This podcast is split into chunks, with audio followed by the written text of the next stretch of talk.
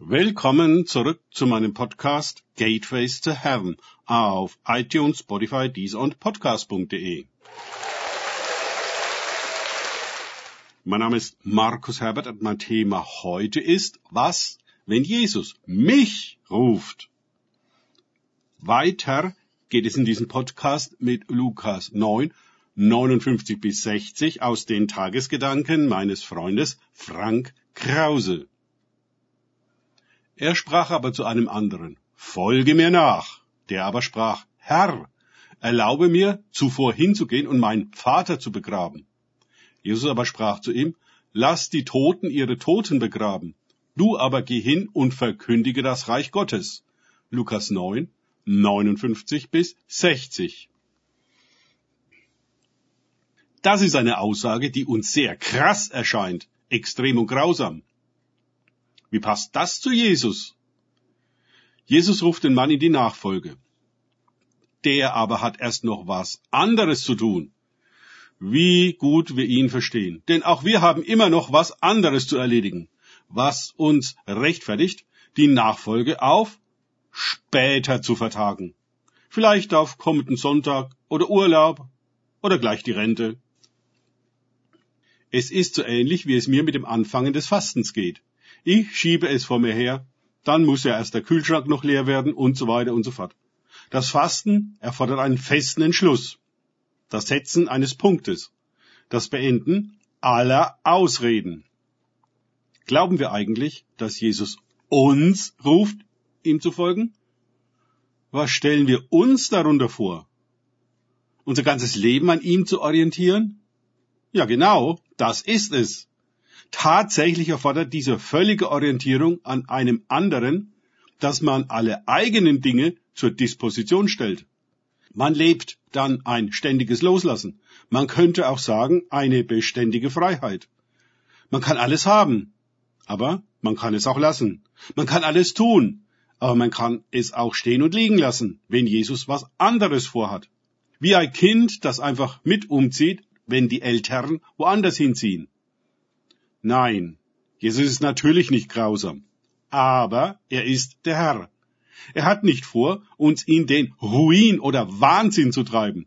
Jedoch erfordert die Nachfolge eine definitive Anerkennung und eine klare Zuordnung, wer unser Hirte ist, dem wir vertrauen und folgen, wohin er geht. Ob wir das verstehen oder nicht. Der Hirte muss seinen Schafen nicht ständig alles haarklein erklären, ehe er hoffen kann, da sie ihm folgen. Er hat die Verantwortung, uns zu führen, und wir die, ihm zu folgen. Ist das klar? Herrscht Frieden. Der Horizont des Schafes ist selbstredend viel beschränkter als der des Hirten. Viele Führungen sehen für uns zunächst ganz unsinnig aus, aber später ergeben sie Sinn. Jesus weiß eben, was kommt und wir nicht. Unendlich viele Unglücke der Schafe wären zu vermeiden gewesen, hätten sie nur entschlossen bzw. hingegeben gehört. Aber, wie der Mann, den Jesus in die Nachfolge ruft, haben sie jede Menge gute Entschuldigungen, es nicht zu tun. Jedenfalls nicht gleich und nicht, wenn es zu Konflikten mit ihrem Umfeld führt. Für viele darf Jesus einfach nur nett sein und nicht wirklich etwas von ihnen verlangen. Eigentlich drehen sie die Sache mit der Nachfolge in ihr Gegenteil um. Denn nicht sie folgen Jesus, sondern sie wollen, dass er ihnen folgt und sich all ihrer Probleme und Sorgen annimmt und den Weg für ein gutes und erfolgreiches Leben bahnt. Dafür gehen sie im Gegenzug in die Kirche und spenden mal was. Das ist religiöser Ablasshandel, der da betrieben wird. Mit Nachfolge hat das nichts zu tun. Wir können Jesus im Gebet danach fragen, was er unter Nachfolge wirklich versteht und wie er unsere beurteilt. Wir können ihn darum bitten, uns unsere Ausreden und Aufschiebungen aufzudecken. Vielleicht erfahren wir dann, dass unser ganzes Leben einer einzigen großen Vermeidung entspricht, die sich nie wirklich auf irgendetwas und irgendwen einlässt. Schon gar nicht auf den echten Jesus, der uns womöglich in alle Wahrheit und ins Licht und die Wirklichkeit führt.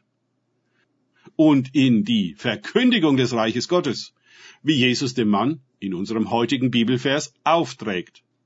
Auch nach unserem Verhältnis zu und Erleben von diesem Reich könnten wir Jesus einmal ganz ehrlich fragen.